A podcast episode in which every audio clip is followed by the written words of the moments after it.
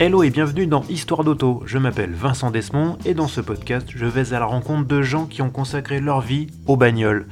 Ils ou elles sont journalistes, photographes, illustrateurs, blogueurs ou encore youtubeurs. Ils ont un point commun, de l'essence coule dans leurs veines. Épisode après épisode, ils nous raconteront leur parcours, leurs goûts, leurs aventures motorisées, en un mot, leurs histoires d'auto.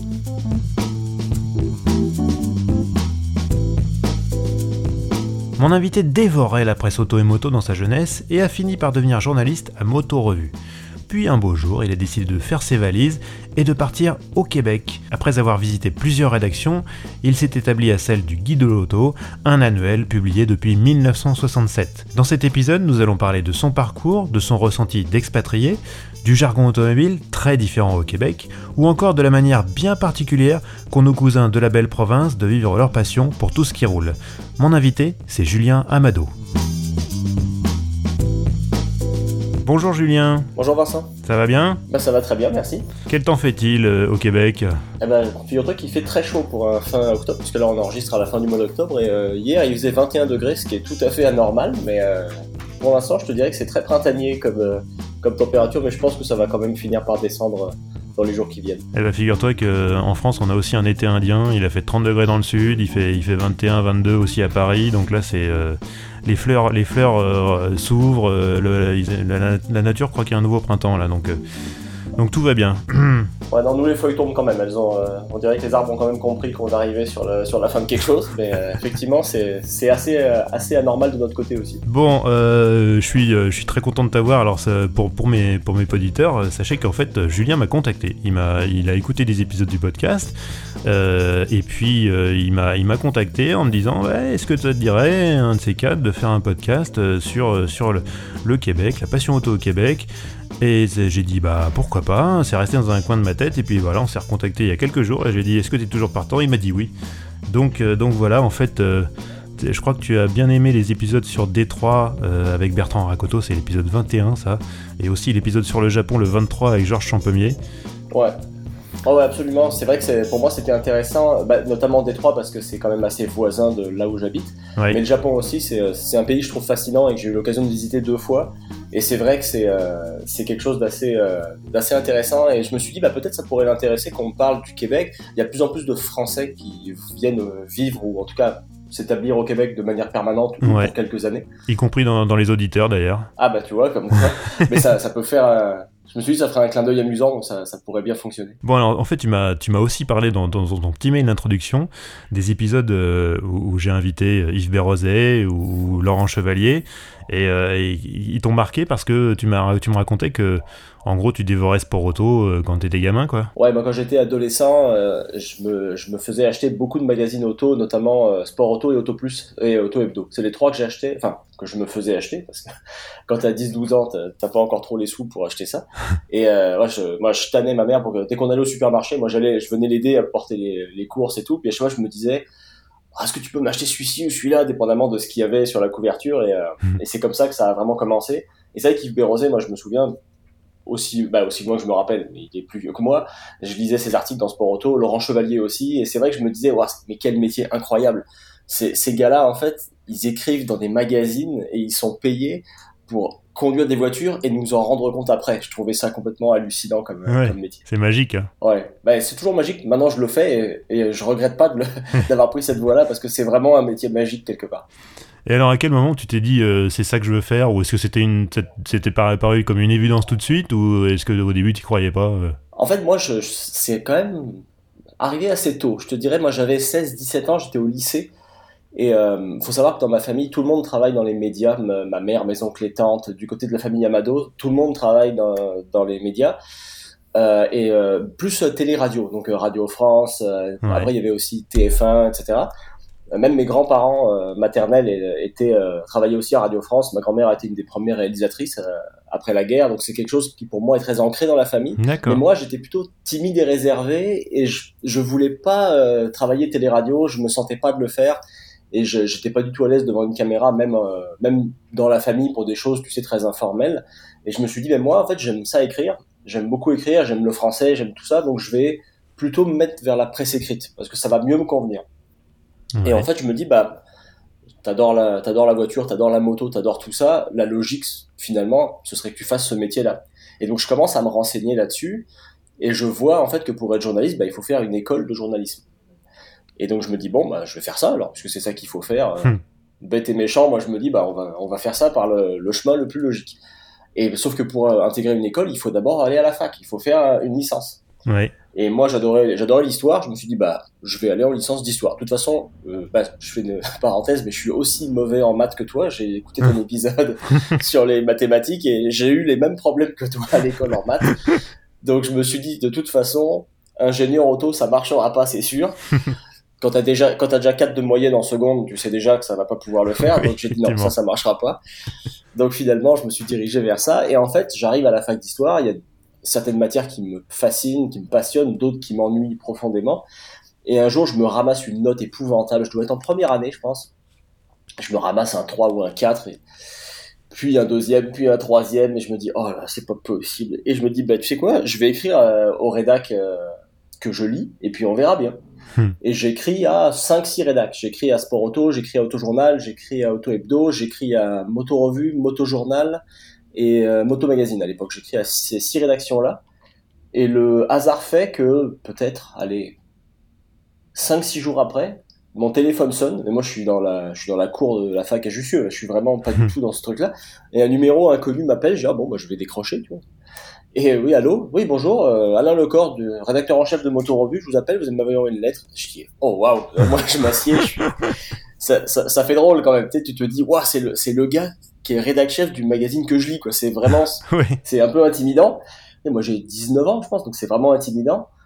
Et je me dis, ah, ok, il dit, ah, bah écoute, euh, c'est toujours bien d'avoir des, des, petits jeunes qui nous écrivent et tout, qui ont envie de faire ce métier. Bah écoute, continue tes études, fais ton école de journalisme, et quand t'es arrivé à ce moment-là, recontacte-moi. C'est sympa. donc moi, je me dis, bah c'est génial, tu vois. C'était super cool de sa part. Ouais, ouais, très très cool, ouais. Et je me, c'est pas tout le monde qui le fait, mais euh, je me dis, bon, bah, puis à l'époque, pas de réseaux sociaux. Les... Moi, son email, je l'avais évidemment pas. On parle de 2004, donc euh, ouais. je sais même pas s'il y avait des emails euh, pro euh, chez Motorevue dans ce temps-là. J'imagine que ça devait débuter. Donc euh, moi, j'avais envoyé ma lettre avec mon enveloppe que j'étais allé timbrer. Voilà, c'était vraiment le truc vraiment basique. Ouais. Et j'avais trouvé ça cool, donc je me dis ok, bon moi je vais persévérer, je vais continuer. Et je fais, je termine mon ma licence d'histoire que j'obtiens. Et après ça, je me dis, bon, bah maintenant, école de journalisme. Je rate les concours des écoles les plus reconnues et les plus, euh, les, les, plus en vue, oui. Ouais, c'est ça. Et euh, en plus de ça, il y avait le CPE à l'époque, les fameuses manifs avec le ah, contrat première embauche. Donc en plus, ma fac fermée, les examens reportés, les trucs. Donc en fait, en plus, je dis pas que je l'aurais eu parce qu'honnêtement, je pense que c'était quand même une marche assez haute. Mais en plus de ça, j'ai pas ça. Je me dis, ah non, c'est la galère, machin. Et finalement, j'arrive à intégrer une autre école qui n'est pas reconnue, mais qui offre trois mois de stage. Et je me dis, franchement, trois mois de stage, c'est quand même pas mal. Ouais. Et donc, j'entre à l'école en septembre, et moi, une semaine après, j'écris, je réécris à Moto Revue, puisqu'il m'avait dit, écris-moi, je écris. je, et donc, je, je, je, refais la lettre, et je dis, voilà, hein, j'ai intégré une école, j'ai trois mois de stage de mai à fin juin, est-ce que, est-ce que ce serait euh, d'accord pour que j'intègre la rédac et tout ça? Et donc finalement, euh, il me dit oui, Julien, avec plaisir, bah, renvoie-moi ta convention de stage et puis tout est bon. Et je me dis bon bah ok super. C'est dans la poche. tout est réglé. Ouais, et je suis le premier élève à avoir son stage validé évidemment, puisque au bout d'une semaine, fin septembre, alors que ça, les stages commencent genre fin avril, moi j'ai déjà mon stage prévu. Mais déjà à l'époque, moi, même au sein de l'école, moi je sais que je veux être journaliste automobile ou motocycliste. Je veux pas travailler en infogénie ou en économie ou, ou d'autres domaines. Ça m'intéresse personnellement, mais moi je veux pas travailler là-dedans. Donc j'ai déjà mon objectif en tête en fait. Et c'était assez curieux, même vis-à-vis des profs, vis-à-vis de certains élèves. Ouais. Bien des gens, c'était, enfin, c'était un peu bizarre, tu vois. Et même pour certains profs, c'était du public reportage. En fait, tu faisais pas du journalisme en tant que tel, tu vois. C'est ça. Ouais. Il y avait un peu ce côté, ouais, tu fais, tu fais les pages à la fin là. Il y avait un peu des fois un, un par rapport à ça. Absolument. Et euh, moi, je trouve ça dommage parce que effectivement, tu peux faire du public reportage euh, si tu veux en, en, automobile, mais tu peux très bien le faire aussi dans d'autres domaines. Hein, et oui quelque part, tu vois, il y, avait ce côté-là pour moi, mais il y avait d'autres personnes, notamment un qui était fanat de techno, et tout ce qui était à l'époque, bah, téléphone et tout, euh, ordinateur, machin, et il n'y avait pas ce truc-là, alors que tu pourrais très bien aussi te dire, ouais, bon, parler d'un ordinateur, ça vaut rien, tu vois. et il y avait, y avait pas ce truc-là, donc c'est vrai que c'était un peu curieux, mais, euh, mais donc c'est comme ça que j'ai en fait fini par intégrer la rédaction en stage et que j'ai été, euh, j'ai eu beaucoup de chance, mais quelqu'un a quitté la rédac à la fin de l'été. Et donc moi, en fait, il m'a rappelé directement en septembre. moi, j'avais deux ans de journaliste normalement. Il me rappelle genre le 28 août, il me dit oui, Julien, c'est quoi tes dispo pour un contrat, euh, pour un CDD de deux ans en alternance? Je fais ah bah elles sont totales. Il dit ok bah écoute, euh, tu viens lundi matin. Donc en fait, au lieu de faire ma deuxième année de journalisme normale, j'ai embarqué sur une autre école à l'IPJ cette fois-ci deux ans où j'ai fait une alternance de deux ans. D'accord. Et c'est comme ça que j'ai intégré la rédac. Waouh. Et j'ai vu que tu as fait, fait ce travail. J'ai vu que tu as fait aussi un passage à RFI Ouais, alors ça c'était un passage un peu pistonné, on va, on va dire la vérité aux auditeurs, on, va, on va pas mentir. En fait, euh, ben, un de mes oncles travaillait à, RFI, à Radio France Internationale, et en fait, moi, à l'époque, c'était en 2004, juste au moment où j'envoie cette fameuse lettre et tout, et je me dis, il faudrait que je commence à bosser aussi dans une rédac, idéalement, de travailler au contact de journalistes. Et en fait, mon, mon oncle à l'époque s'occupait d'engager les réalisateurs, les chargés de réalisation. En fait, tu es derrière la vitre de, hmm. de l'émission en question, et tu prends les timings, tu dis aux journalistes, on, arrive dans deux secondes avant que le, que le, comment dire, le reportage s'arrête, tu lui dis on va avoir tant de temps avant la musique à la fin de l'émission, etc. Et en fait, tu travailles en collaboration avec des journalistes, tu n'es pas journaliste, hmm. mais moi je me disais ça peut être, ça peut être beaucoup mieux que d'aller faire un job étudiant au McDo, tu vois. Oui, clairement, oui. Sur, sur, mon CV, sur mon CV, ça va être bien mieux. Donc en fait, j'avais demandé à mon oncle s'il accepterait de m'engager. Et il m'avait dit, bah écoute, on va je te mets en formation, si jamais ça roule, tu le fais. Euh, ça, a été un peu dur parce que j'étais jeune et c'était une rédac qui roulait 24-24, c'était euh, un rythme très intense. Les, les débuts n'ont pas été faciles, honnêtement, mais euh, et, et si, enfin, si on me dit la vérité, je, pense que si ça n'avait pas été de ma famille, j'aurais pas été engagé sur le champ.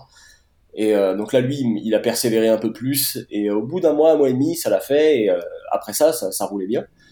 Ça Mais, être hyper formateur. Ouais, ouais c'est très intéressant. Par contre, le, le truc, c'est que moi, enfin, je portais le même nom que le boss, quoi. Donc, ah oui, on t'attend quand même sacrément au tournant.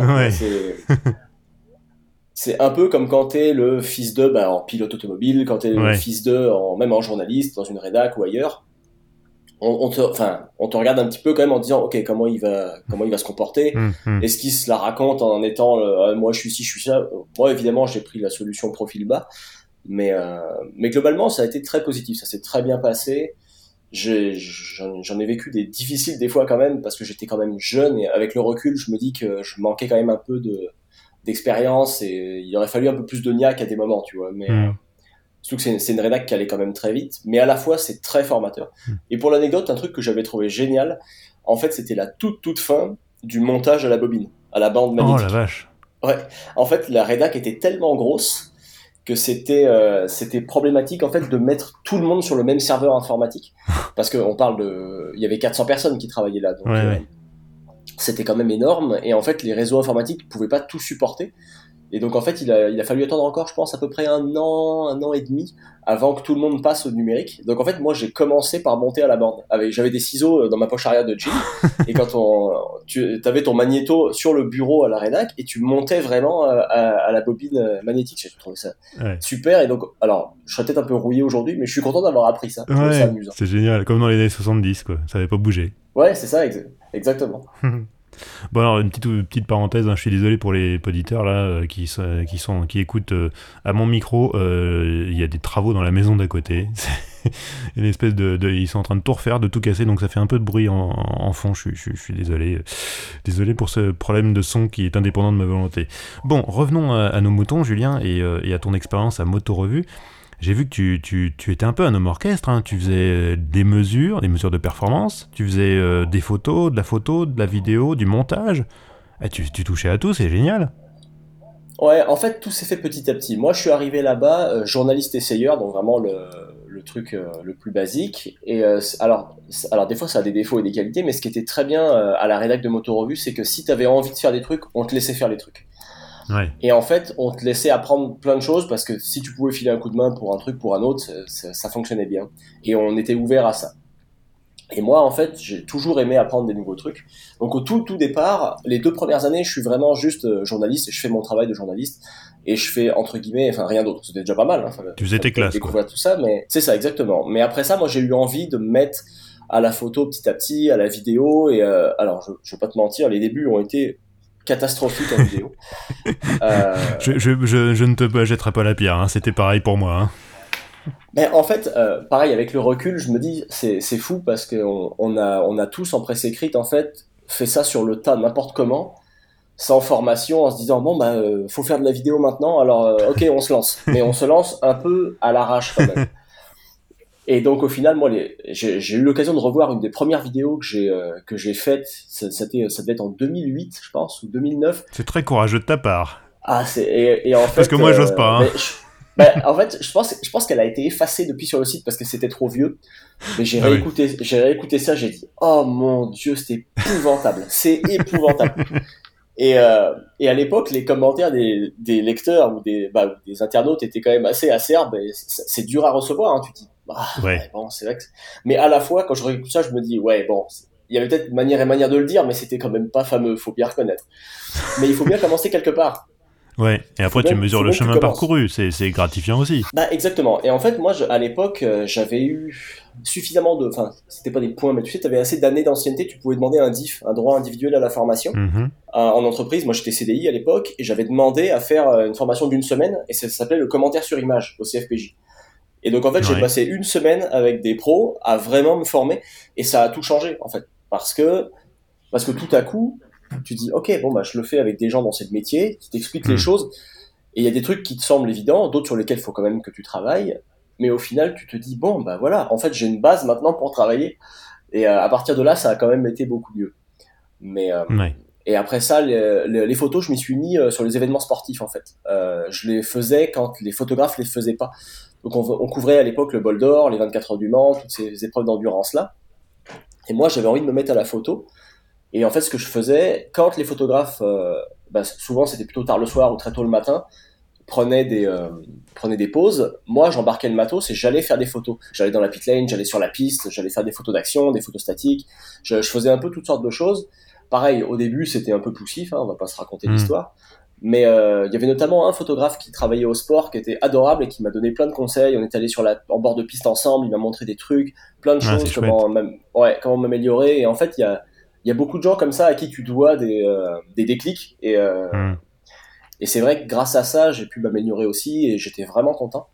Et, mais c'est vrai qu'au final, quand je balaye un petit peu tout ce que j'ai eu la chance de faire en presque un peu plus de six ans, c'est vrai que j'ai pu faire de la photo, j'ai pu faire de la vidéo, j'ai fait des commentaires sur images, j'ai fait évidemment plein d'essais routiers et c'était la base de mon métier. Hmm. Et euh, j'ai fait aussi effectivement à l'époque, ça aussi ça a été dur au début, on faisait euh, nous-mêmes les passages au banc et les mesures de performance. Ouais. Donc en fait, on avait un, alors tout ce qui était vitesse max et tout ça se faisait plus parce que de toute façon c'était euh, beaucoup trop risqué de faire ces choses-là. Mais par contre, on faisait des mesures de reprise, euh, on faisait des, des mesures de d'exactitude de compteur de vitesse, des choses comme ça. Et donc en fait, tu fixais un, un système sur la, sur la moto, qui c'était une sorte de, de, de, petite, une sorte de petite boîte blanche que tu mettais sur un repose-pied, et elle envoyait un signal vers le sol qui remontait. Euh, et en fait, en calculant la vitesse avec laquelle le signal remontait, tu avais la vitesse, etc. Et donc, tu avais un petit bouton, que tu, on scotchait ça avec du, du scotch d'électricien sur le guidon.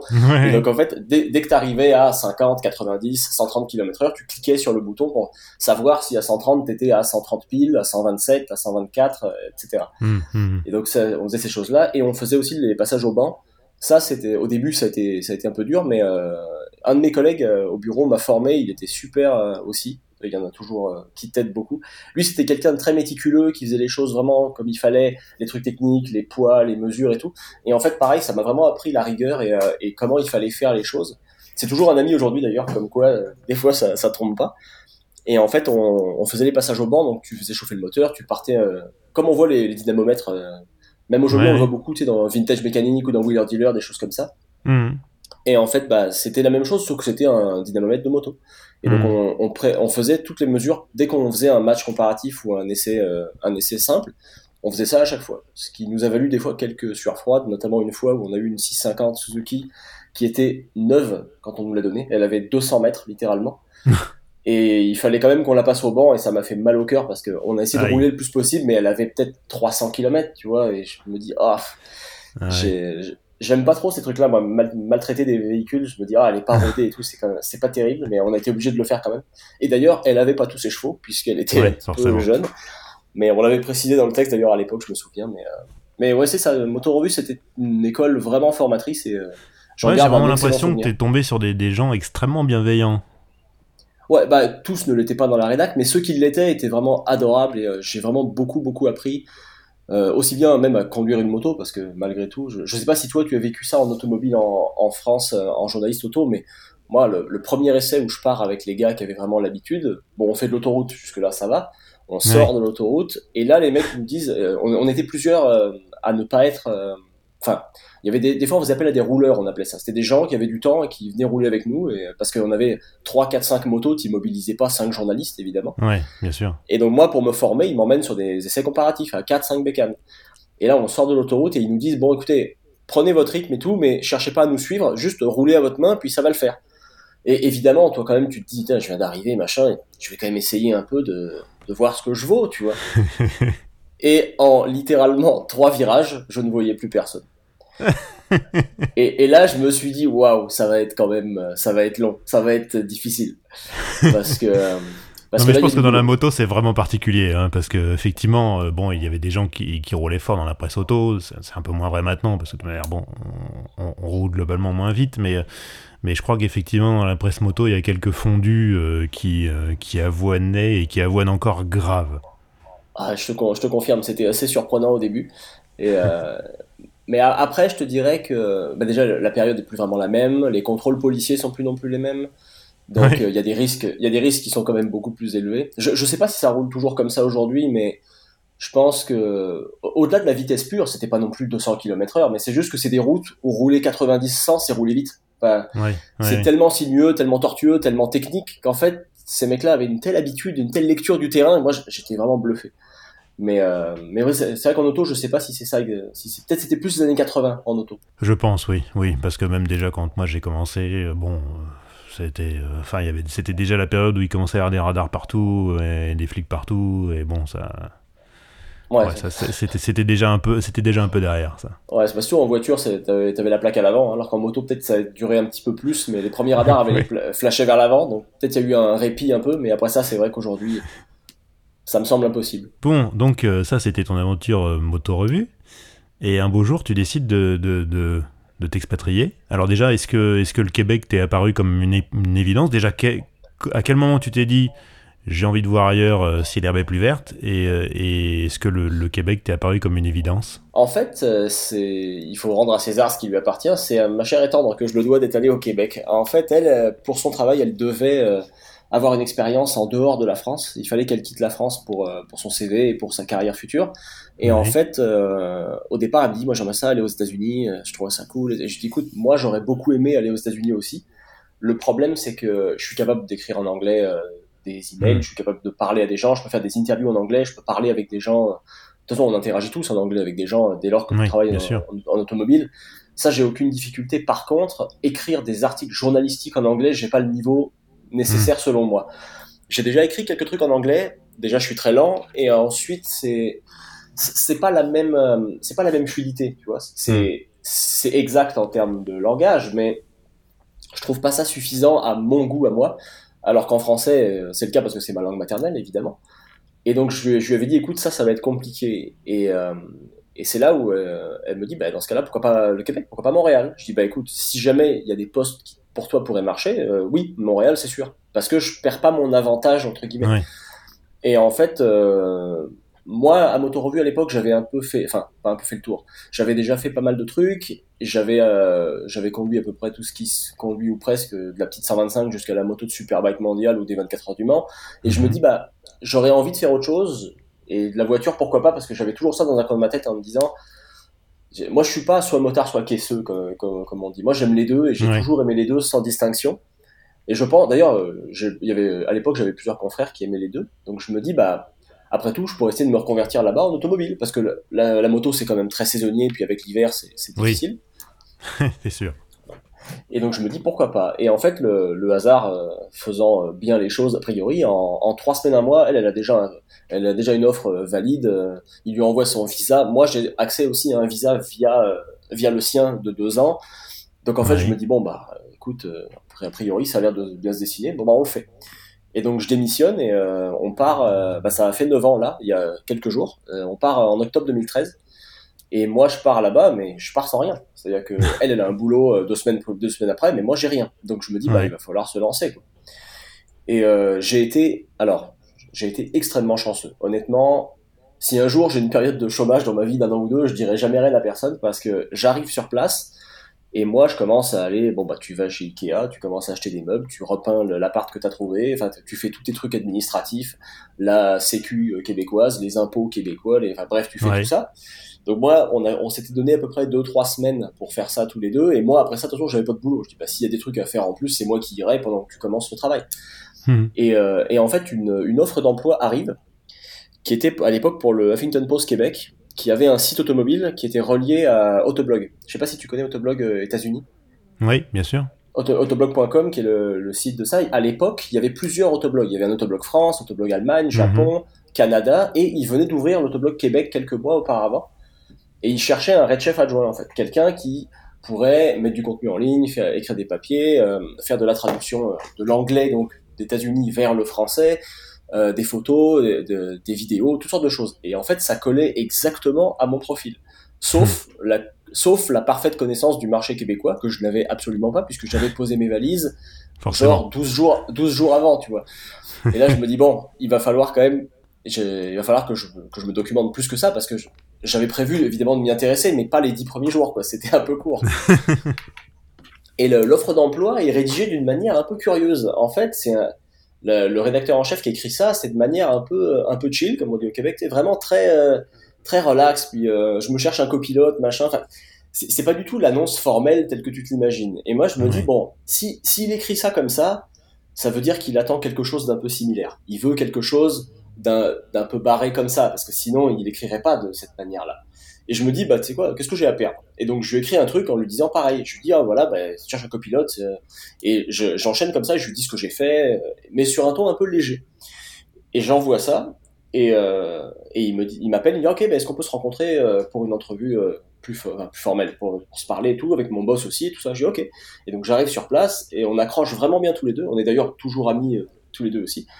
Et, et il m'engage. Donc, en fait, j'ai été engagé genre le 4 novembre et j'ai atterri de l'avion le 16 octobre. Donc vraiment, moi, j'ai eu une chance incroyable.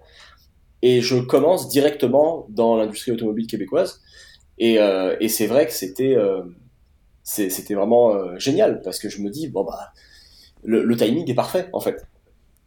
Est-ce que aussi, bon, le, Québec, certes, c'est francophone, mais c'est quand même anglo-saxon dans, dans, la, dans, dans, la mentalité, on va dire. Est-ce que c'est aussi pas plus facile là-bas de, de trouver un job finalement, alors qu'en France on sait que c'est toujours très compliqué, on multiplie les entretiens d'embauche, euh, les CV, machin. Là-bas, j'ai l'impression que c'est globalement plus fluide, non? Ouais, en fait, euh, moi j'aime bien l'idée qu'on dise qu'on est des cousins. C'est-à-dire que avec les Français et les Québécois, on n'est pas frères et sœurs, là, on n'est pas similaires, mais par contre, euh, pour moi, quand on dit que les Québécois sont des Américains qui parlent français, pour moi c'est faux aussi. On est vraiment à mi-chemin entre les deux.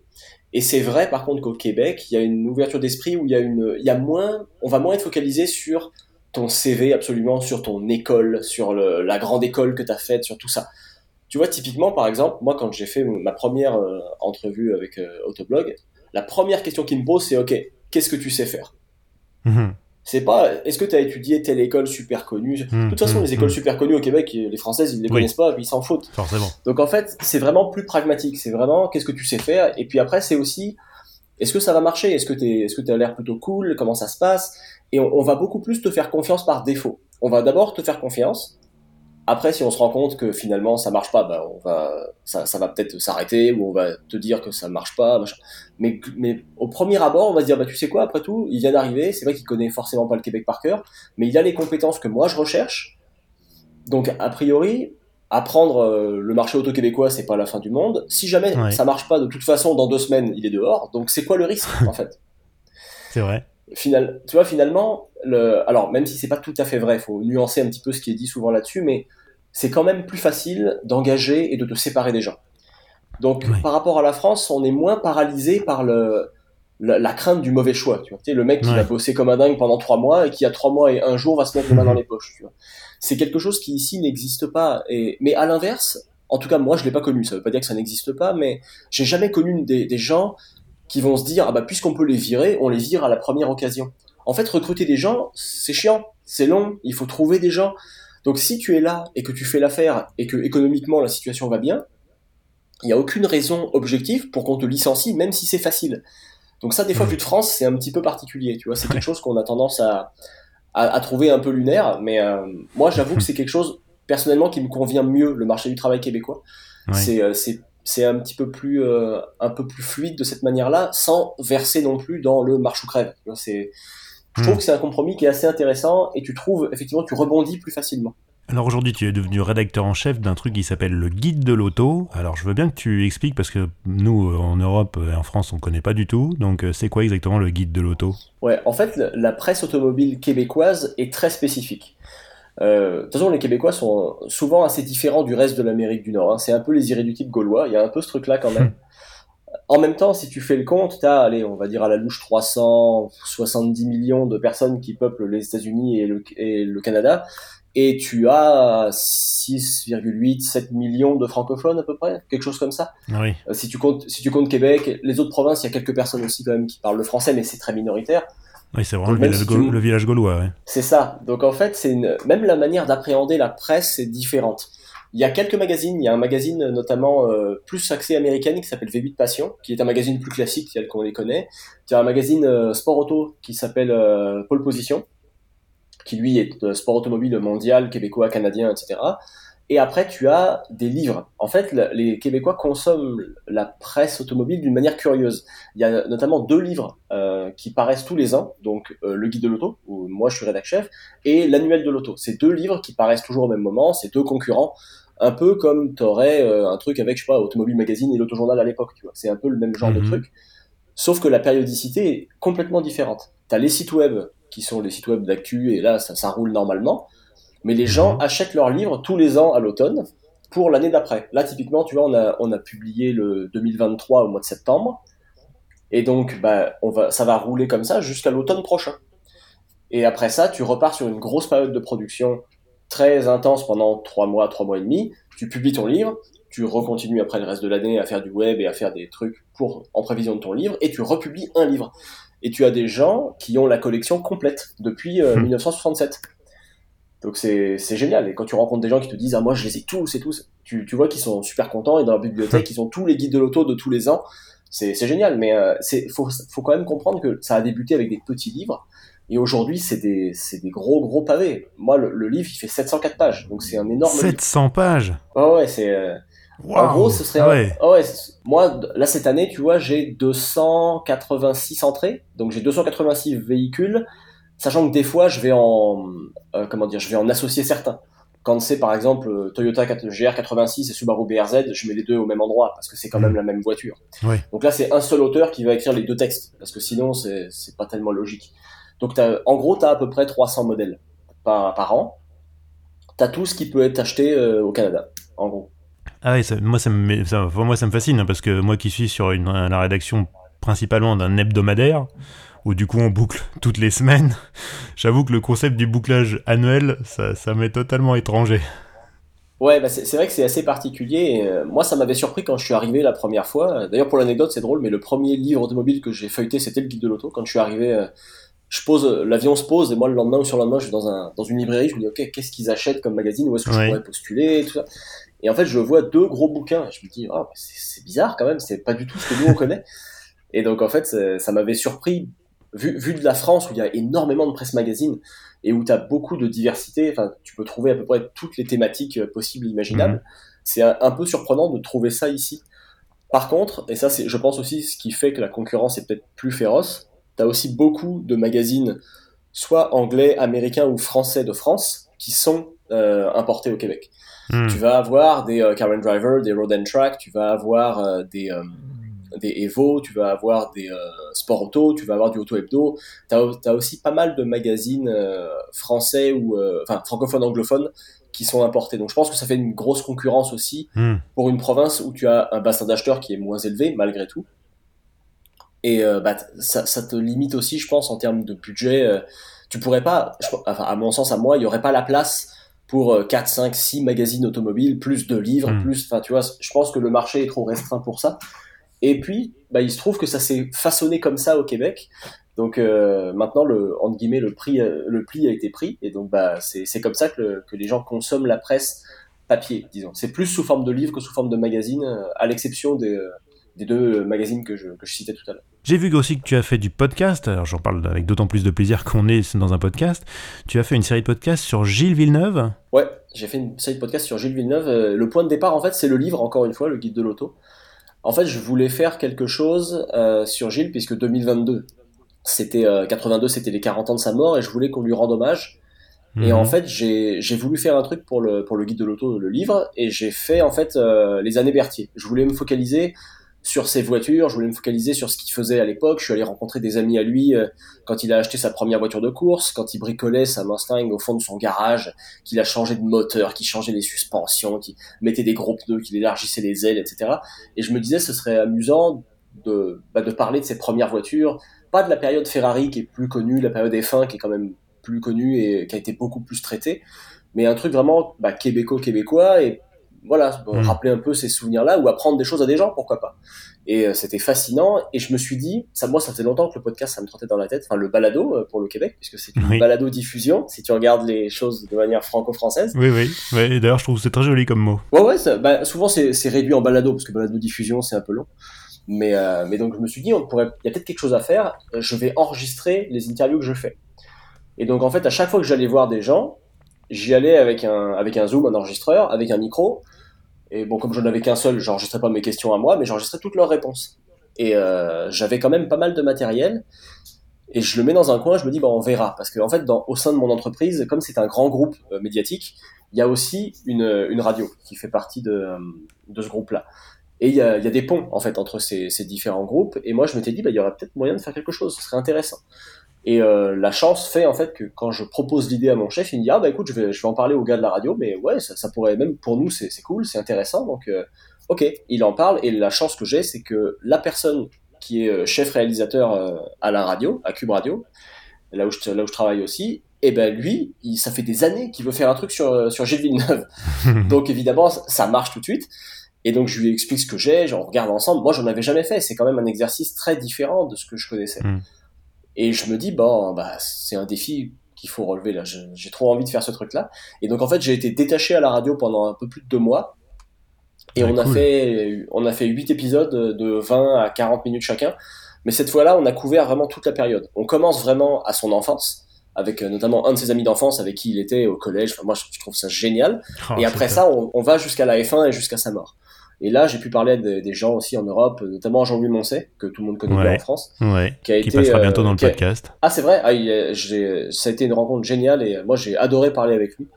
et, euh, il adore, c'est normal. Ah, il est... exactement. En fait, au-delà du fait que c'est un très grand professionnel et qu'il a, il a à peu près tout vu les 40 dernières années en, en Formule 1 et en sport auto, c'est quelqu'un d'extrêmement simple et, de très gentil. Et euh, mm. c'est vrai que c'est vraiment cool. Il y a, y a d'autres personnes qui m'ont un peu ghosté, que, bah, que je citerai pas là, mais euh, qui ont été moins cool, disons. Mais lui, il a été mm. adorable et, euh, et tout ce qu'il me dit est tellement intéressant en fait. Parce qu'il était là, parce qu'il était sur place. Mm, Donc forcément, c'est sûr que quand t'as quelqu'un qui était là à Zolder en 82, quand Gilles se tue et qui peut te dire ce qui s'est passé, comment c'était, comment lui il était, l'ambiance, le reste, Didier Pironi, enfin toutes sortes de choses. Forcément, c'est ça rajoute un intérêt énorme à ce que toi tu peux raconter euh, dans ton studio euh, pour, euh, pour ça. J'en ai, des, ai des frissons hein, qu'à t'écouter. Je mettrai le, le lien vers la série de podcasts en question que je, vais m'empresser d'écouter parce qu'effectivement le sujet est passionnant. Et tout à l'heure on parlait de, de gens, comment dirais-je, bienveillants. Eh ben, Jean-Louis c'est exactement ça. Jean-Louis c'est vraiment quelqu'un de, très bienveillant. Bon, on va fermer la, parenthèse podcast. Euh, on, va, on, va, on va parler un peu du Québec, puisque c'est quand même, quand même un, un, peu l'un des buts de cette entrevue, n'est-ce pas? Bah, C'est vrai. Entrevue, comme disent, comme disent les Québécois, euh, puisqu'ils ne disent pas interview, n'est-ce pas? Ils, ils, évitent au maximum les, les, les anglicismes. Euh, bah justement, on va parler, on va parler jargon.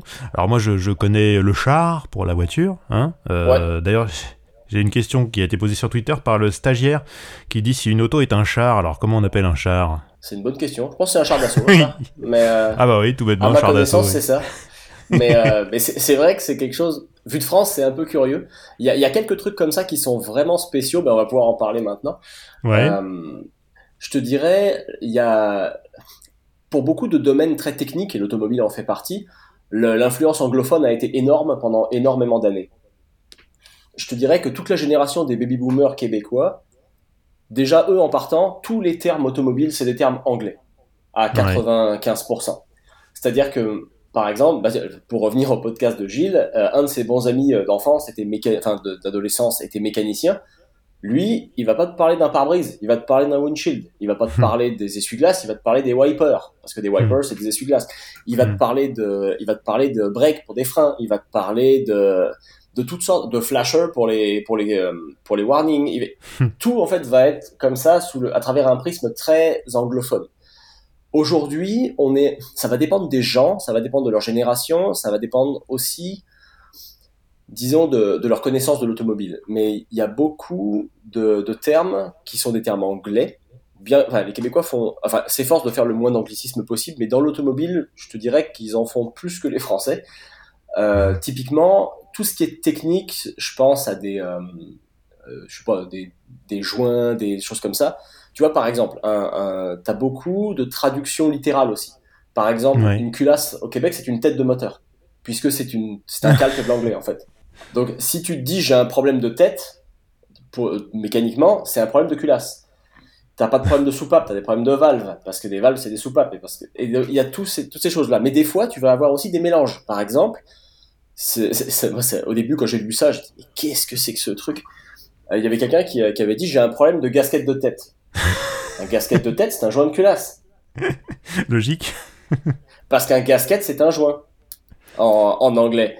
Mais c'est pas c'est pas un head gasket, c'est un gasket de tête parce que tu l'as t'as francisé, enfin t'as franco-anglicisé un truc qui au départ n'existait pas. Ouais, il mélange euh, il mélange largement l'anglais et le français quoi. Ouais, ça va dépendre des gens aussi. T'as des gens qui vont donner les termes en français, des gens qui vont les donner en anglais. Mais moi, il va m'arriver parfois pour des termes techniques je vais, je vais donner le terme français parce que j'estime qu'on écrit en français et qu'on se doit de d'écrire en français. Par contre, quand c'est des trucs vraiment trop obscurs, je vais mettre le terme anglais en parenthèse en disant aussi appelé. Parce que y a, si, si tu écris un article et que 90% des gens ne savent pas de quoi tu parles, ça n'a pas trop de sens. Donc, par exemple, ça, moi, ça m'était arrivé, je pense que c'était, ça devait être les joints spi. Un jour, je devais parler de joints spi. Hmm. Et on, ici, on dit des cils, on dit pas des joints spi. Donc euh, j'avais parlé d'un, je pense j'avais parlé de ça et j'avais, euh, parce que sinon les gens comprendront pas, donc ça, sert à rien en fait. Ceux qui le comprennent, bah, c'est parfait, et ceux qui le, quelqu'un qui aurait, je sais pas, une soixantaine d'années qui lit cet article-là, il a aucune idée de quoi je parle. Mmh. Donc dans ce cas-là, c'est un, c'est un peu idiot. Ce, ce, serait, ce serait dommage. Mais tu vas aussi avoir des termes, ça c'est plus dans le langage courant, où tu vas franciser, où tu vas, tu vas créer des verbes avec des mots anglais. Euh, l'embrayage, on dit beaucoup la clutch ici tu vas beaucoup clutcher, tu vas beaucoup utiliser ta clutch parce que c'est rentré dans le langage courant. Mais clutcher, c'est pas un verbe anglais, ça n'existe pas. Mais ça a été fait comme ça. T'as des gens qui vont breaker aussi, ils vont pas freiner. Parce que, comme c'est des breaks, bah, tu vas breaker. Euh, T'en as aussi, le frein à main, le frein à main, c'est un break à bras, par exemple. break à bras. Donc, donc t'as as beaucoup de néologismes comme ça qui sont créés un peu de toutes pièces et qui arrivent comme ça. Euh, mais c'est pour ça aussi qu'au début, quand tu lis une annonce de voiture sur le Bon Coin québécois, enfin c'est Kijiji, mais c'est la même chose. Quand tu lis ta première annonce de voiture d'occasion, tu dis ah ouais, c'est ok, il va falloir que je me si t'as si as un truc avec une voiture où on va te dire euh, je sais pas euh, vend telle voiture machin euh, condition A1 parce qu'on dit pas TBEG ou TBE ici ça se dit pas et après ça tu vas avoir genre bah, tous les cils changés ou gasquette refaite au départ, si t'es pas préparé, ça, vu de France, ça te paraît un peu bizarre, tu vois. Ça donne envie d'aller surfer sur le bon coin québécois, ça. Franchement, ouais. Mais à l'inverse, je pense que si des Québécois lisent des trucs avec marqué euh, euh vent euh, Renault Clio, euh, TBEG, enfin, c'était c'était ok. Je pense que les mecs vont dire mais de quoi ils parlent? au départ, d'un côté comme de l'autre, ça nécessite une petite adaptation. C'est pas énorme, mais ça nécessite ça. Et souvent, moi, je m'amuse en, pensant, je pense genre à deux baby boomers de 60-65 ans, France et Québec, qui lisent chacun une annonce de bagnole. Les mecs, ils vont halluciner, quoi, parce que ça va pas du tout leur parler. Il y a, plusieurs termes qui vont leur, leur paraître complètement obscurs, d'un côté comme de l'autre. Mais, euh, c'est vrai que ça, au début, c'est assez rigolo. Après, tu t'y fais assez vite. Et c'est, pas quelque chose de vraiment perturbant. Ce qui est plus amusant et qui, moi, vu de France au départ, m'a surpris, c'est la manière dont tu, et dont tu emploies l'accent anglais ou français pour les marques de voitures. Parce ah que c'est différent à chaque fois. Ouais. Je vais te donner un exemple très concret. Euh, par exemple, euh, on va jamais dire Chrysler. On va dire Chrysler. Ouais. Mais on va pas dire Chevrolet. On va dire Chevrolet. euh, pourquoi? Bonne question. Parce que Chevrolet était suisse, hein, donc il y a une certaine logique hein, quand on y pense. Hein. On, on, pourrait dire ça, mais par exemple, euh, Ford, certains vont dire Ford un peu, d'autres vont dire Ford. Pourquoi? Il n'y a pas trop de... Voilà. Euh, tu vas avoir des gens qui vont dire Subaru ou Subaru, il y a les deux. Euh, par contre, ouais, c'est au début ça surprend aussi. Après ça, par contre, tu vas avoir par exemple Nissan se prononce Nissan au Québec. Personne ne dit Nissan. C'est euh, ça aussi. Au, début, c'est curieux quand même. Ça, te surprend quand même pas mal. Et donc en fait, à la fin, tu te rends compte que certaines marques sont données avec un accent particulier ou avec l'accent anglais ou l'accent français, et bah donc tu t'adaptes. C'est valable aussi pour les modèles. personne ne dit une Ford Mustang. Tout le monde va dire une Mustang. Mais par contre, personne ne va dire une Camaro. Tout le monde va dire une Camaro. Me pose pas la question de pourquoi, j'en ai aucune idée. Mais toujours est-il ouais, c'est pas simple. Non, c'est ça. Mais il y a, certains modèles qui sont dits à l'anglaise dans le langage courant, d'autres qui sont dits à la française. Pourquoi, comment J'en ai pas la moindre idée. Mais euh, ce qui est sûr, c'est que moi, par contre, il a fallu que je m'adapte aussi à ça parce que si moi demain je fais une vidéo sur, sur notre site et que je parle de la nouvelle Chrysler 300, j'ai vraiment l'air du mec qui est sorti de l'avion hier. C'est quand même. il, faut aussi un peu que tu t'adaptes parce que sinon c'est. Ah bah oui, forcément, ça va pas être facile. Hein. Bah, au départ, non. Après ça, tu prends l'habitude, en fait. Par mimétisme, tu le fais avec tout le monde. Mais c'est mécanique. Mais euh, d'ailleurs, bah, en parlant de la, Chrysler, justement, bah, mon, mon, premier patron, au bout d'un mois, peut-être, je pose une question sur une 300, justement, sur une, sur une Chrysler. Je lui dis, est-ce que tu as les photos de la Chrysler? Et il me dit, de la quoi? Je dis, bah, la Chrysler. Et, vraiment, il se moque pas de moi. Il dit, mais de quoi tu parles? Je sais même pas de quoi il s'agit. Tellement c'était loin, tu vois. Je dis, bah, la, berline, la 300. Il me fait, ah, la Chrysler. Il dit, Julien, il dit, je te le dis pour toute la vie, là, au Québec, Chrysler, c'est Chrysler. Donc, euh, et tu vois, c'est des trucs comme ça. Au, début, ça fait des, enfin, des quiproquos. Ils sont pas énormes. Mais, euh, et donc, au, départ, tu te dis, ah, ok, bon, donc tu retiens ces trucs-là. Et moi, c'est vrai qu'aujourd'hui, quand je rentre en France, je, parle avec des amis passionnés de bagnole, ça m'arrive de parler d'une Mustang. Et eux, à l'inverse, ils disent, quoi, une Mustang? Je fais, Mustang, les voitures. ah, la Mustang. Je fais, ouais, la Mustang. Il dit, ah, comment tu te la racontes et tout. Mais parce que, vu de France. Faut se réacclimater, quoi. Bah, c'est ça, vu de France, c'est pas quelque chose qu'on dit. Donc, c'est, c'est toujours un peu curieux. Mais euh, c'est ça, donc c'est plutôt ces trucs-là, en fait. Mais je te dirais, j'ai jamais été perdu au sens où tu te dis, ah non, franchement, je comprends pas, ou là, je suis vraiment complètement perdu, je sais même pas de quoi il s'agit. des, fois, on a tendance un peu à, à exagérer ça, euh, vu de France, que le langage québécois est très euh, particulier, puis on comprend rien. Et, en fait, il y a certaines expressions au début qui sont un peu surprenantes, même dans, le, dans la vie de tous les jours, mais contrairement aux, gros clichés qu'on peut avoir parfois, il y a personne qui va euh, employer cinq expressions différentes dans la même phrase. C'est quelque chose qui n'existe pas. Hmm. Tu vas imaginer un peu ce que tu dis de temps en temps, mais, mais comme en France, tu vas jamais utiliser cinq, six expressions imagées euh, en deux phrases pour, euh, pour parler dans la vraie vie. Personne fait ça. Euh, dis-moi Julien, est-ce que le, marché auto canadien est, très différent du, marché US Est-ce que euh, au Canada aussi le best-seller c'est le Ford F-150? Est-ce qu'ils sont dingos de pick-up? Est-ce qu'ils détestent les berlines? Comment ça marche? Alors en fait, le Québec a été très différent pendant beaucoup d'années et je te dirais que les 5-7 dernières années, il y a vraiment eu un basculement et là on est vraiment venu dans un marché très similaire au reste du Canada et au reste de, l'Amérique du Nord. Aujourd'hui, effectivement, au Québec, c'est le F-150 le plus vendu. Euh, d'assez loin quand même. Euh, hmm. Et euh, les Ram 1500 et les Silverado Sierra sont aussi, chez Chevrolet et GMC, sont aussi très, très bien vendus. Tu as aussi beaucoup alors de VUS, puisque ce ne sont pas des SUV mais des VUS, puisque ce sont des véhicules utilitaires sport. Ah, à, la fin de cette parenthèse, si tu veux qu'on parle des catégories de voitures, il y a quelques trucs un peu amusants d'ailleurs. Mais Moi j'avais bien aimé une fois quand j'étais tombé sur les hybrides enfichables. Ouais, euh, c'est plutôt branchable plugin, quoi. maintenant. Mais ouais, c'est ça. Ah, plugin, personne ne... Ah, en fichable, je trouvais que ça avait du charme. Bon, ouais, fichable, ça, ça, se dit. Branchable, ça se dit aussi beaucoup. Rechargeable, dépendamment. Mais, oui, euh, rechargeable, ça, bon, ça, euh, on connaît chez nous. Mais, euh, mais ouais, c'est ça. mais, en fichable, ça, ça m'avait bien plu. Mais ouais, personne ne dit plugin, effectivement. C'est quelque chose qui se dit pas du tout. Euh, mais euh, pour revenir aux véhicules, ouais, maintenant, c'est ce qu'on appelle les camionnettes pleine grandeur, puisque les F-150, Silverado, Sierra et Ram, c'est. Alors, pick-up est assez peu employé. C'est des camions ou des camionnettes pleine grandeur qu'on appelle ça. Et donc ça, oui, c'est très très populaire, euh, ça l'est de plus en plus. Mais avant ça, c'était la Honda Civic qui était la voiture la plus vendue au Québec. Oui. Parce que, et alors ça par contre, c'est toujours vrai, contrairement euh, au reste de, l'Amérique du Nord, les Québécois aiment beaucoup les voitures à haillons. Ils aiment bien plus les voitures à haillons que la moyenne. Les Américains n'aiment pas ça du tout, comme chacun sait. Ah oui, oui, c'est clair, ça, ça ne se voit pas du tout là-bas, oui. Non, c'est ça, ils aiment pas ça. À l'inverse, les Québécois, qui sont quelque part un peu des cousins, eux, par contre, ils adorent les voitures à haillons. Donc il y, a, y, a, quand même une différence par rapport à ça. Pour te donner une idée, la Golf de chez Volkswagen se vendait très bien au Québec et elle a été retirée du marché nord-américain parce que le marché québécois ne pèse pas suffisamment, mais que la Golf ne se vend pas suffisamment à l'échelle de toute l'Amérique du Nord. Mais au Québec, ça se vendait comme des petits pains, vraiment. Parce que c'était euh, voiture européenne, un peu sympa à conduire, un haillon, pratique, quatre portes, voilà, c'était bien.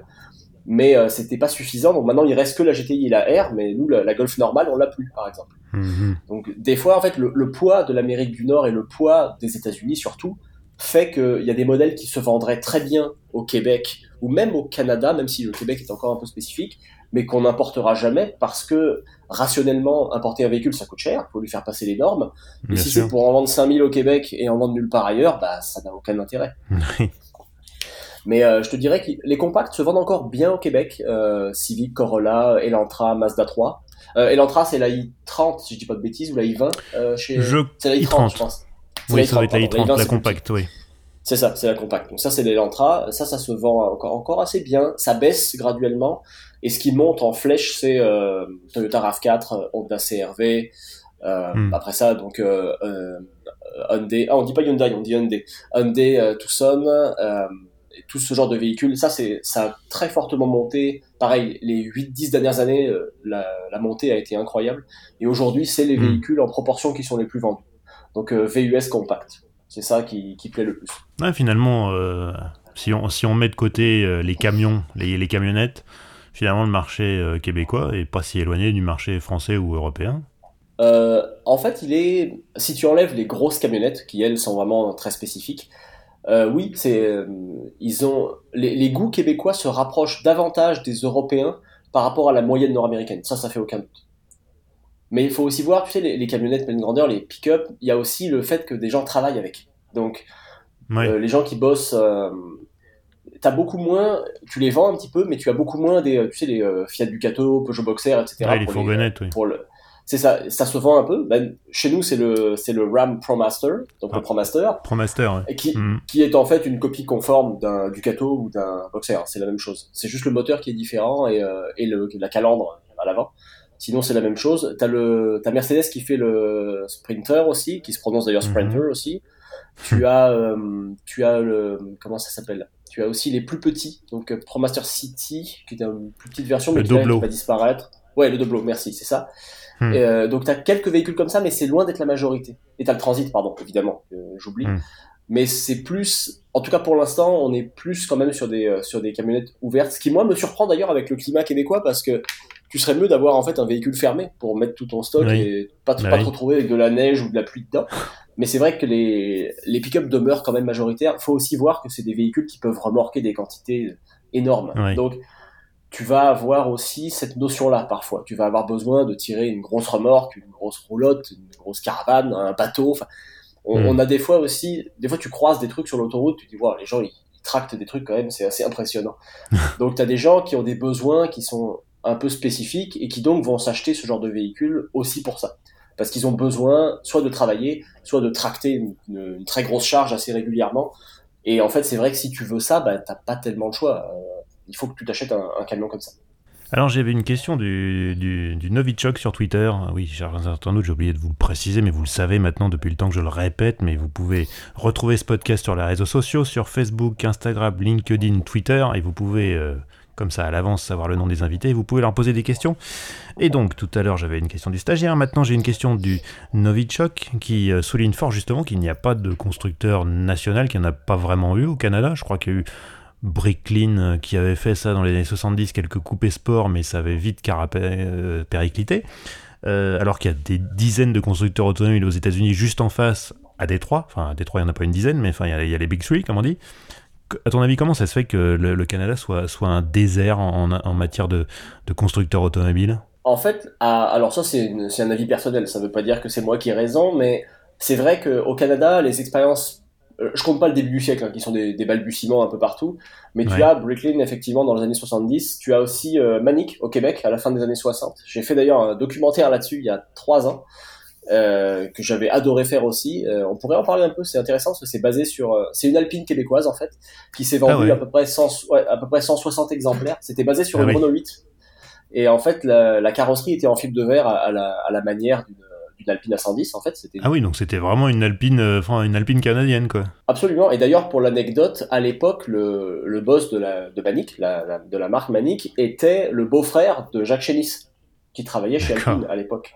Donc en fait, il y avait des vrais, il y avait des liens, enfin familiaux en plus des liens techniques avec Alpine et euh, finalement malheureusement ils ont fait quelques erreurs stratégiques et ça a fini par euh, par péricliter en fait mais ils en ont vendu à peu près 160 il en reste encore un peu euh, moi j'ai eu la chance d'en conduire une et c'est bah, en fait c'est une R8 recarrossée donc c'est quand même très amusant à conduire mais certaines personnes en plus maintenant ont fait des petites prépas avec des moteurs Gordini ou des ou des moteurs mmh. même Renault 5 Alpine sachant qu'à l'époque ça pesait 600 kg, moi je suis monté, je suis pas conduit, mais je suis monté dans une qui pèse donc 650 kg avec un moteur 105 chevaux. Je peux te dire que c'est plutôt amusant.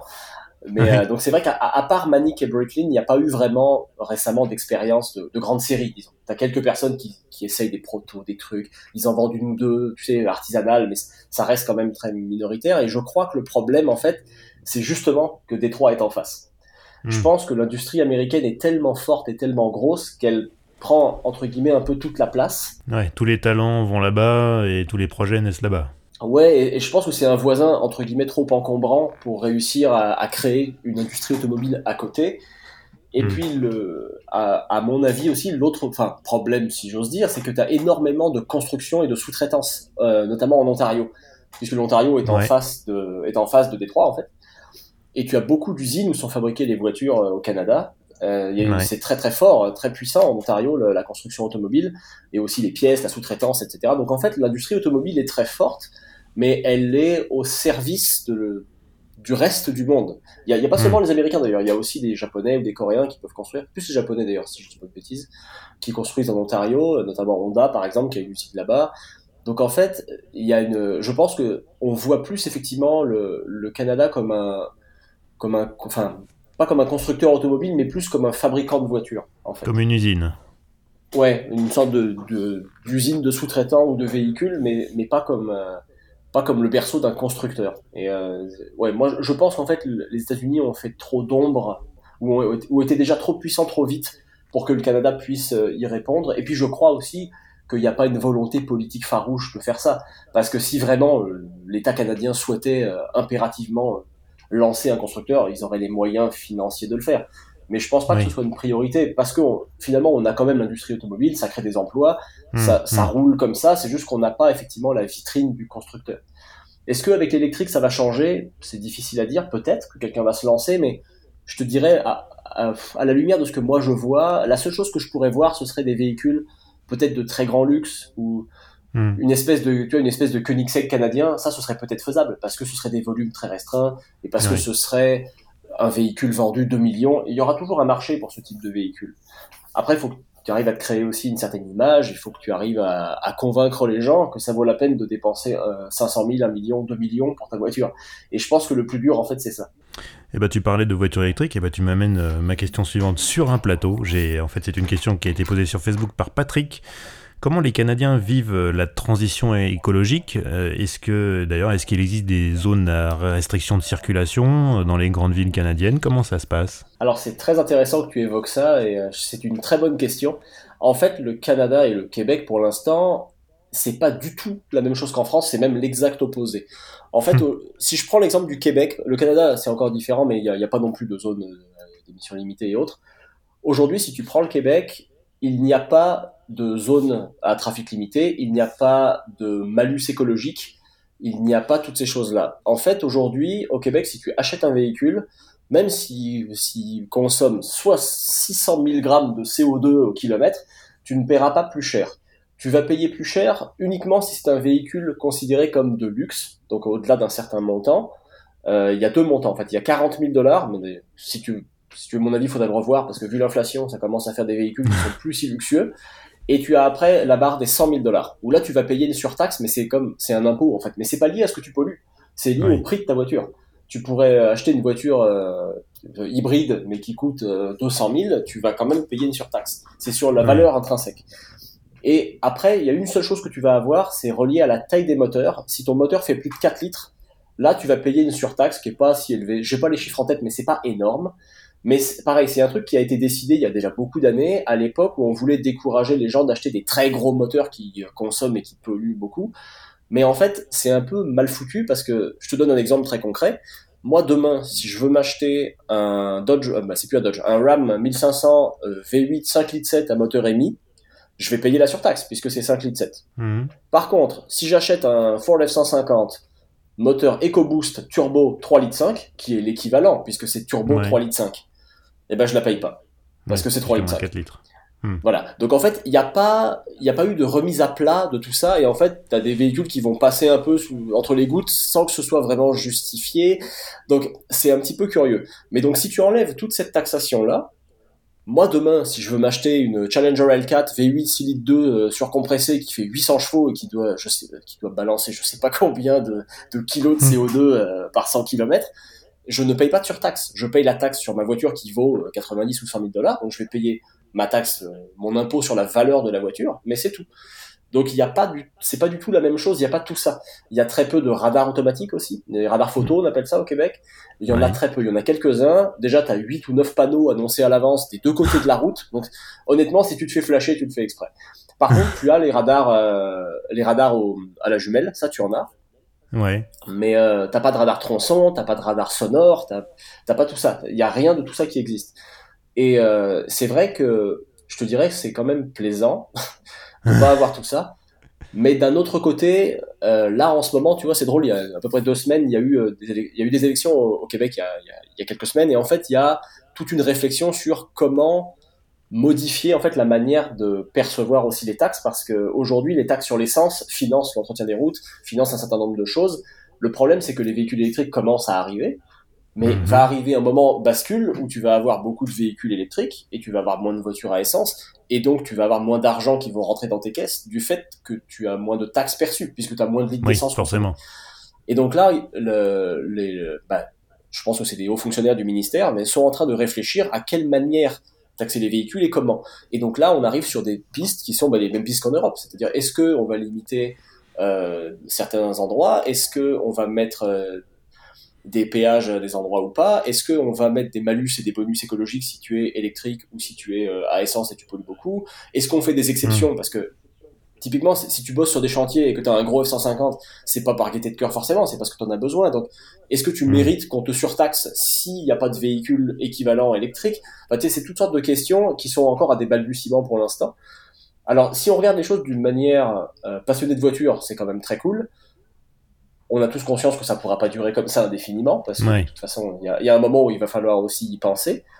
Mais euh, je te dirais que pour l'électrique, il n'y a pas la même défiance qu'en Europe. Moi, je, alors c'est un ressenti personnel, j'ai l'impression qu'en Europe, il y a quand même une certaine défiance vis-à-vis de ça. Euh, il y a des gens qui s'y intéressent, il y a des gens qui adoptent ces technologies, mais c'est moins...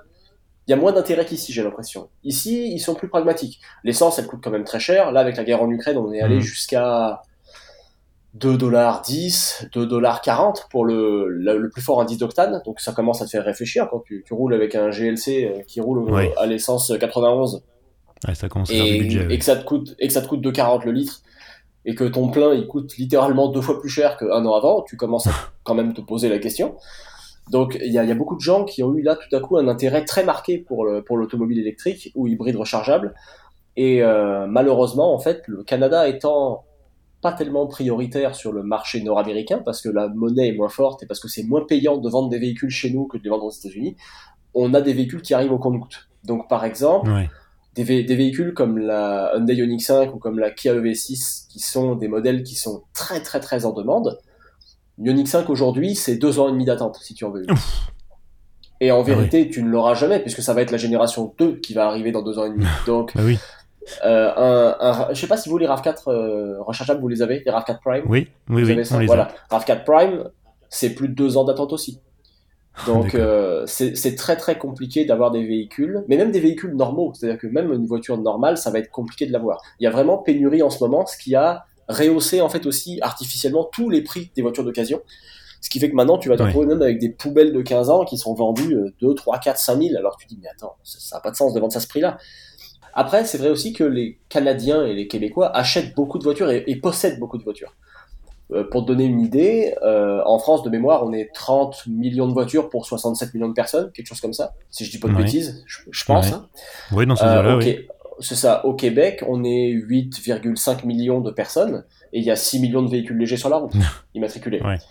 Donc, si tu enlèves les grands centres urbains, tout le monde a une voiture. Et dans une maison euh, en, en, banlieue ou même euh, plus loin, euh, mais en, tu sais, les, les, fameuses banlieues américaines, enfin nord-américaines avec les maisons toutes les mêmes et tout.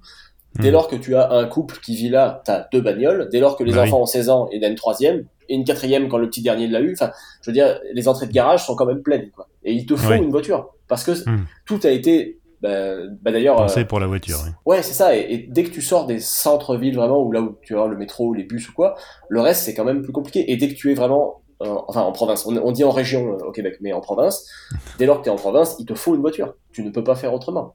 Et le réseau de train est quand même assez mal fait. Comparé à l'Europe, c'est vraiment balbutiant.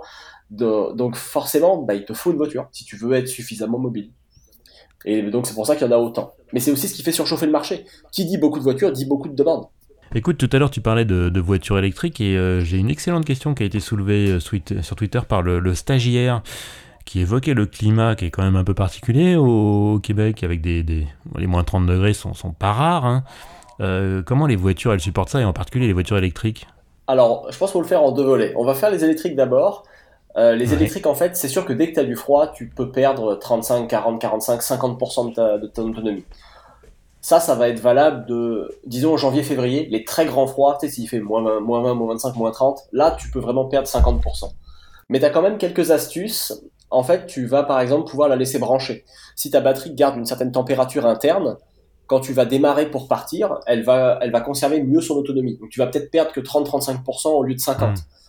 Mais euh, si tu ne peux pas la charger pendant la nuit et qu'il fait moins 20, c'est clair que tu vas faire moitié moins. Moi, par exemple, tu vois, j'avais essayé un Mustang Mach-E, le électrique de, Ford, euh, qui est aussi en Europe d'ailleurs, je pense, il est aussi en vente. Oui, oui, je l'ai essayé. C'est ça. Et moi, la version que j'ai conduite, tu as un peu plus de 400 d'autonomie et malheureusement, en fait, moi, je peux pas me brancher à la maison. Je, dois aller sur les bornes de recharge publique, mais je peux pas me brancher, j'ai pas de borne à la maison. Donc, elle est restée toute la nuit à moins 25. Le lendemain matin, quand je suis parti, elle m'indiquait 200 km. Alors que la batterie était pleine. Parce que il fait tellement froid que la batterie elle est gelée et que, bah, évidemment, euh, tu peux pas faire des miracles. Maintenant, faut pas perdre de vue que, à moins d'avoir besoin de parcourir une très grande distance en très peu de temps, en fait, tu parcours jamais plus que 200 km dans ta hmm. journée. Et si hmm. tu as la chance de pouvoir te charger à la maison, ce qui, avec le modèle nord-américain, avec beaucoup de maisons, beaucoup de lotissements, euh, j'enlève le centre-ville de Montréal ou de Québec là-dedans, hein, mais je parle vraiment des endroits où tu as la possibilité de te charger, bah en fait, tu la laisses charger et puis c'est tout. la voiture, elle se débrouille hmm. et tu as quand même 200 km ou même 250, c'est amplement suffisant, à moins de vouloir aller très loin. Euh, mais c'est vrai que c'est une inquiétude que beaucoup de gens ont eu pendant un certain temps. Ça commence à s'estomper un peu mais tu vas avoir des véhicules, je pense au MX-30 de Mazda par exemple, où là, euh, en hiver, tu vas faire 80-90 euh, km. Ouais, là, ça commence un peu à serrer les fesses, oui. Bah c'est ça. Le problème c'est ça. Puis après ça, tu vas mettre tes sièges chauffants, tu vas mettre ton chauffage, ça va te consommer aussi de l'énergie. Donc bon, c'est et puis tu veux pas non plus te retrouver avec 10 euh, ou 8 km en rentrant chez toi parce qu'on sait jamais parce que bon et, t'as une route fermée, un détour, n'importe quoi et tu te retrouves en panne. Donc ce serait quand mmh, même mmh. Mais je te dirais que globalement, il faut tenir compte de ça, mais l'autonomie des véhicules est quand même forte. Dès que tu as 350, 400, 450, 500 km, même si tu n'en as plus que la moitié, à moins d'avoir besoin de faire 600 km dans la journée ou d'être commercial, tu vois, où là, effectivement, ça pourrait poser problème. Pour, pour la majorité des utilisateurs, ça va pas être si, si terrible. Ouais. Après, pour ce qui est des voitures à essence, je pense que ça vaut la peine qu'on l'évoque un petit peu. Ouais. Les, voitures, les voitures à essence vieillissent extrêmement vite. Ouais. Euh, les, électriques, c'est encore un peu tôt, mais à mon avis, ça pourrait aussi être le cas. Mais les voitures à essence, la corrosion fait des ravages mm. au Québec, c'est hallucinant. C'est-à-dire que avec tout le sel qui est mis sur les routes, la combinaison du sel sur les routes, euh, du climat qui est quand même très rigoureux et du fait que les routes sont dans un état lamentable, parce que vraiment, c'est des routes, euh, c'est pourri le réseau routier québécois. Si tu mets tous ces facteurs-là ensemble, tu as tous les ingrédients pour qu'une voiture vieillisse beaucoup plus vite que la moyenne. Déjà, si tu ne traites pas ta voiture contre la rouille, à moins qu'elle soit très bien protégée en usine, au bout de 8-10 ans, tes bas de caisse, ils vont quand même être bien marqués, tes passages de roue, ça va pas être joli, tes freins, tes suspensions, ça attaque un peu tout quand même. Euh, tu as des gens qui sont très euh, soigneux et qui vont euh, laver leur voiture régulièrement pour décoller toute la saleté et toute la bouillasse, tu sais, qui peut s'accumuler sous la voiture avec le sel. Si tu fais les choses bien, a priori, c'est quand même, c'est quand même bon, mais malgré tout, ça vieillit plus vite. Et tu sais, en France, tu vas souvent te dire, ah bah je m'achète une, je sais une vieille Twingo à 3000 balles, bon bah, voilà, elle, a 10, elle a 10-12 ans, elle est encore propre, ça passe quoi une, une voiture de 10-12 ans au Québec qui a été mal entretenue, c'est une poubelle, littéralement. faut, faut vraiment faire attention. Et il faut d'autant plus faire attention qu'il n'y a pas de contrôle technique. Ah oui. Ah, enfin, en fait, il y a un contrôle technique si ta voiture vient de l'extérieur de la province. Si elle vient des États-Unis, de l'Ontario, euh, de, la Colombie-Britannique, là, il faut que tu passes une inspection mécanique. Par contre, si la voiture euh, est vendue neuve au Québec et qu'elle reste au Québec toute sa vie utile, c'était au huitième propriétaire, elle a 15 ans, les pneus ils sont morts, la suspension elle est pourrie, euh, la rouille euh, c'est pas que de la rouille de surface, et globalement c'est un véhicule qui est dangereux. Moi si demain je l'achète, il n'y a aucune instance gouvernementale qui va venir me dire quelque chose. Ah, euh, bon les, les, policiers pourraient me dire quelque chose si jamais ils me voient sur la route avec une voiture complètement morte, avec la suspension à moitié arrachée. évidemment là tu peux te faire arrêter et tu peux te, te faire sommer de remettre ça en ordre, mais si ta voiture est dangereuse mais que ça paraît pas de l'extérieur, pas vu pas pris, personne ne le saura. Euh, moi, tu vois, pour donner une idée à, quel point ça peut être violent, euh, la Mazda 3 par exemple, qui dans les années milieu 2000 était connue pour être très sensible à la corrosion. Moi, j'avais un collègue dans un ancien boulot qui avait une Mazda 3 2005-6. Je te parle de ça en 2016-17. Et son garagiste lui a dit, je te laisse pas repartir avec la voiture. Il y a une de tes suspensions à l'arrière, il y a un des bras de suspension qui est sur le point de se détacher. Wow. C'est à ce point-là. je veux dire, en France, une voiture 2006 avec, un, avec une corrosion telle que le bras va se détacher, on est quand même. Enfin, c'est quand non, ça n'existe pas, non. c'est ça. À, moins, à moins qu'elle ait eu un accident ou qu'elle ait été mal réparée ou qu'une soudure ait, qu'elle ait couché au fond d'un lac, oui. Non, c'est ça, mais a priori, c'est quelque chose qui, relève de l'exception. Alors que au Québec, si la voiture a été un peu négligée avant, faut que tu fasses vraiment attention. Et c'est la raison pour laquelle les constructeurs japonais ont une très bonne réputation. Euh, c'est des voitures qui sont souvent assez résistantes, qui sont quand même fiables, donc qui sont qui tolèrent un petit peu mieux ce genre de choses. Et typiquement, Toyota, par exemple, a une, une image de marque qui est énorme au Québec. Les gens, les Toyota, c'est vraiment quelque chose de très réputé. Tout le monde sait qu'une Toyota, c'est un peu ennuyeux à conduire, mais c'est fiable. C'est vraiment ça qui en ressort. Euh, Honda, pareil. Même si là, ils ont eu quelques petits soucis dernièrement, mais si, tu regardes quand même, les, Japonais ont une bonne image de marque. Les Coréens euh, en ont construit une petit à petit. Ça s'améliore d'année en année. Euh, quand ils sont arrivés, tout le monde riait un peu, bah, un peu comme en Europe, cela dit. Et aujourd'hui, plus personne rigole trop parce qu'ils ont quand même des produits qui sont bien plus pertinents qu'avant. Hmm. Donc euh, ça, ça a un peu évolué. les Américains aussi quand même ont évolué. Euh, ça dépend des modèles, mais euh, globalement, tu as quand même aussi une qualité qui s'est euh, qui s'est beaucoup améliorée et tu as une, une, meilleure résistance, notamment à la corrosion qui qui Québec, Ontario aussi dans une moindre mesure, mais quand même, ou même les États du Nord des États-Unis, hein, même si c'est moins, c'est un petit peu moins fort qu'au Québec. Si tu habites au hmm. Vermont, même même Massachusetts ou New York, c'est quand même des États où il neige pas mal, le sel, le truc, il y a tout ça hmm. aussi quoi. Donc c'est vrai qu'il faut penser à tout ça, et quand tu achètes une voiture d'occasion, il faut vraiment faire attention. Et moi, je, recommande toujours de la faire inspecter par des inspecteurs ou un garage indépendant de la personne chez qui tu l'achètes, parce que ça te permet de la mettre sur un pont et de voir justement s'il n'y a pas euh, un truc dangereux, quelque chose qui serait, qui serait grave, tu vois. Mais, euh, mais c'est vrai que tu as, des problèmes, tu vois, typiquement, le, l'Acura RDX à l'époque euh, avait des problèmes de suspension à l'arrière. C'était le seul endroit dans le monde, le Québec, où il y avait ce problème-là la combinaison du climat, des routes et tout. Euh, Honda Canada avait des retours de problèmes de, suspension sur ce véhicule au Québec et nulle part ailleurs dans le monde.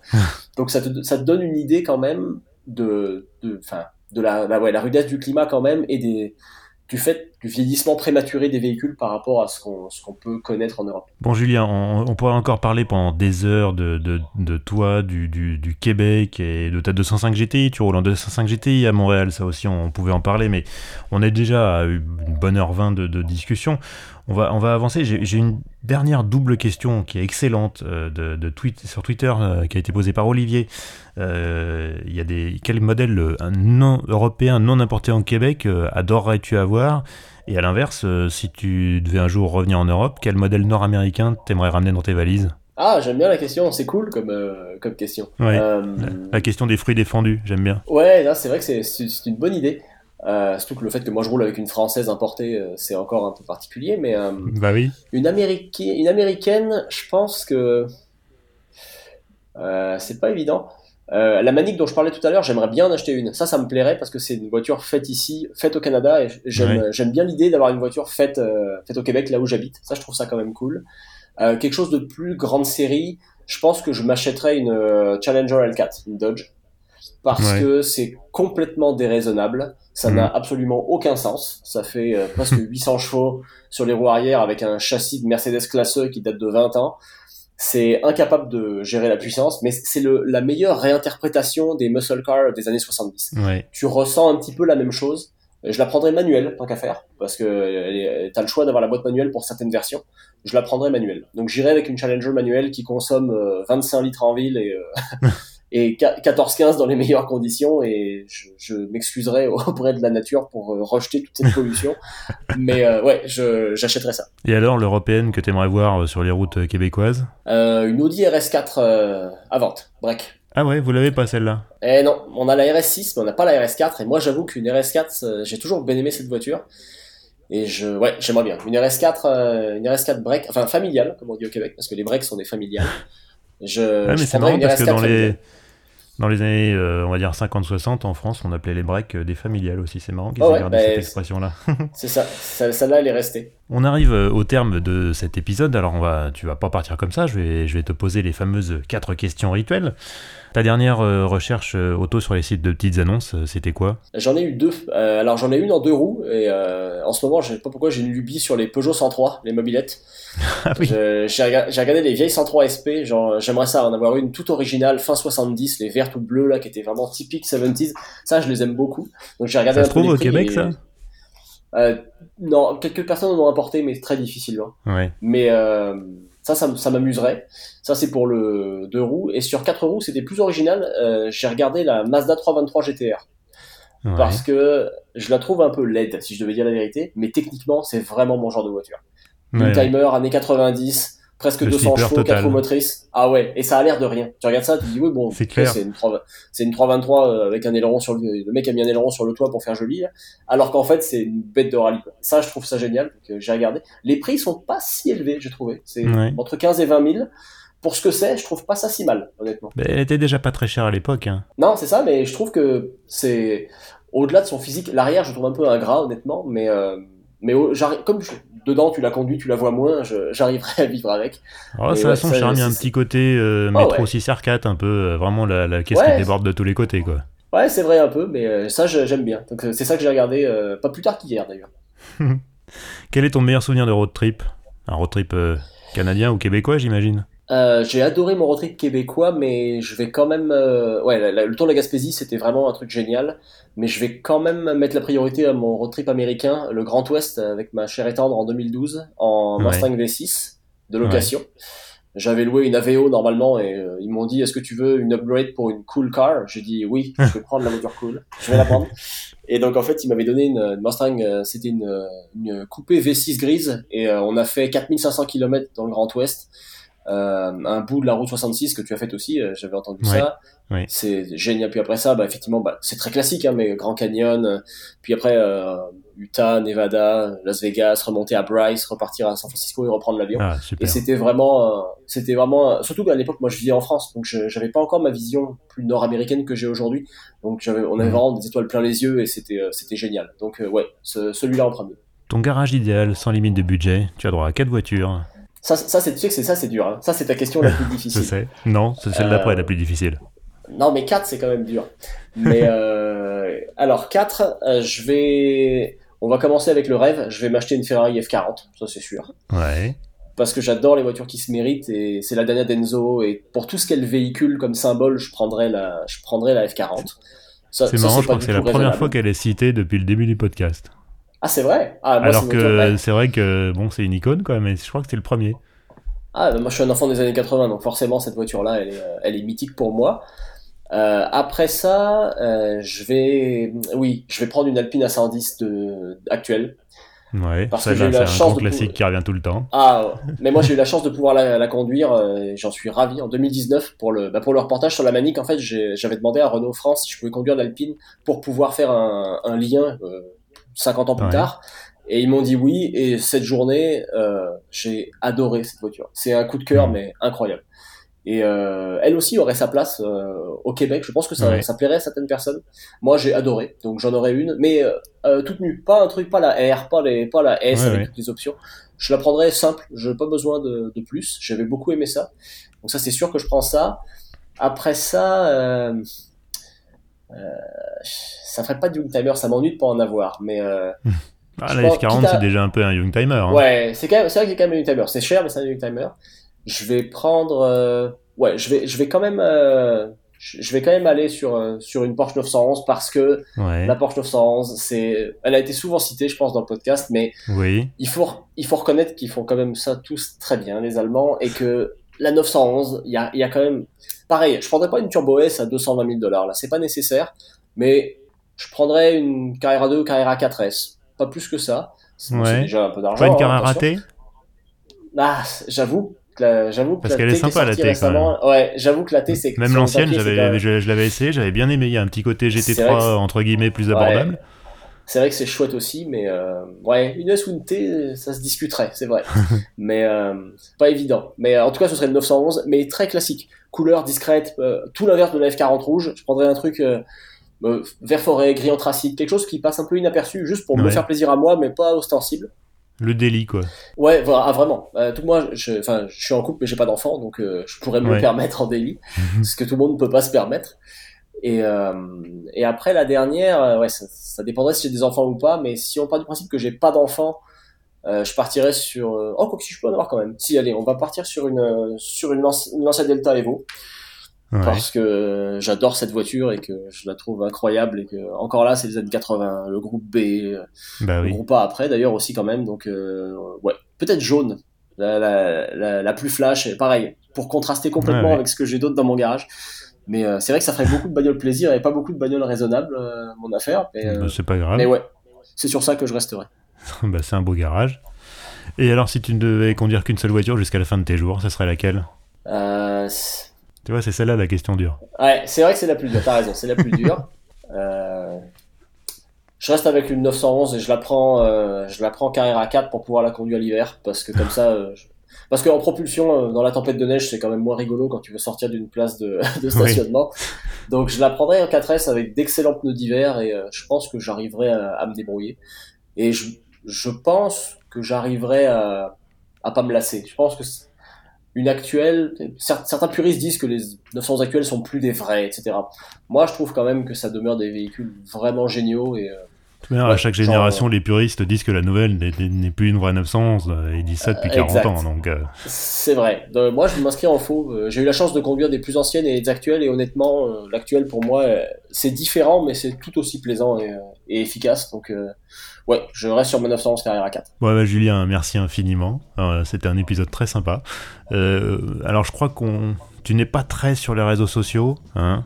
Non, pas plus que ça. Je suis un peu, je suis un peu vieux, j'avoue. On te retrouve sur LinkedIn, on te trouve. euh, Alors, tu as un compte Twitter, mais qui n'est pas actif. Je sais même pas, Pas si je vais mettre le lien, le lien dans la description, parce que tout de même, tu publies rien. Non, non, c'est pas nécessaire, effectivement. On te lit sur euh, le site du guide auto, Ouais, le guide de l'auto, absolument. que je mettrai, euh, que je mettrai en, en- en lien. Euh, je mettrai aussi un lien vers le podcast Gilles Villeneuve, que je vais m'empresser d'écouter. Euh, et puis, bah, bah, Julien, je te remercie infiniment, encore une fois. C'était très intéressant. Je pense qu'on a appris pas mal de choses sur le, sur le Québec, euh, sur la belle province, et sur comment, comment on y vit l'auto. Bah, c'était super pour moi, puis euh, j'espère qu'effectivement tout le monde a appris des trucs, mais moi c'était super sympa aussi de pouvoir échanger avec toi. Eh bah écoute, euh, bah, on- je, je vois que tu as pris plaisir puisqu'on a, on a quand même mis une heure et demie en boîte, donc c'est plutôt, c'est plutôt dans la moyenne haute. Ah bah je savais pas, mais écoute, moi je suis bavard, donc euh, dès que tu me poses des questions, hein, j'arrête. Non mais écoute, c'était intéressant, donc euh, voilà, c'est- parfait. Écoute Julien, je te remercie infiniment, et puis euh, peut-être à, bientôt, et en tout cas je te souhaite le meilleur. Est-ce que tu tu as une petite, question pour conclusion? Est-ce que, est que tu t'imagines définitivement t'installer au Québec, ou est-ce que tu te dis quand même que ta, ta patrie c'est la France et que t'as envie, d'y revenir un jour? Ah, j'aime beaucoup les deux. Pour l'instant, je resterai au Québec. Je, faut jamais dire jamais, mais je pense que Ouais. à moyen long terme, je vais encore euh, rester au Québec un certain nombre d'années. D'accord, bah très bien. Et eh ben ça sera le mot de la fin. Merci Julien. Merci à toi. À bientôt.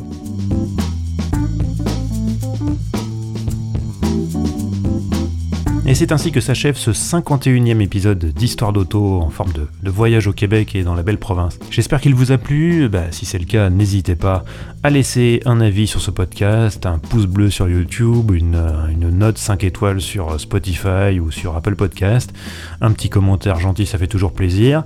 Euh, si vous voulez euh, entrer en contact directement, et eh ben vous avez le mail histoire d'auto au pluriel à gmail.com.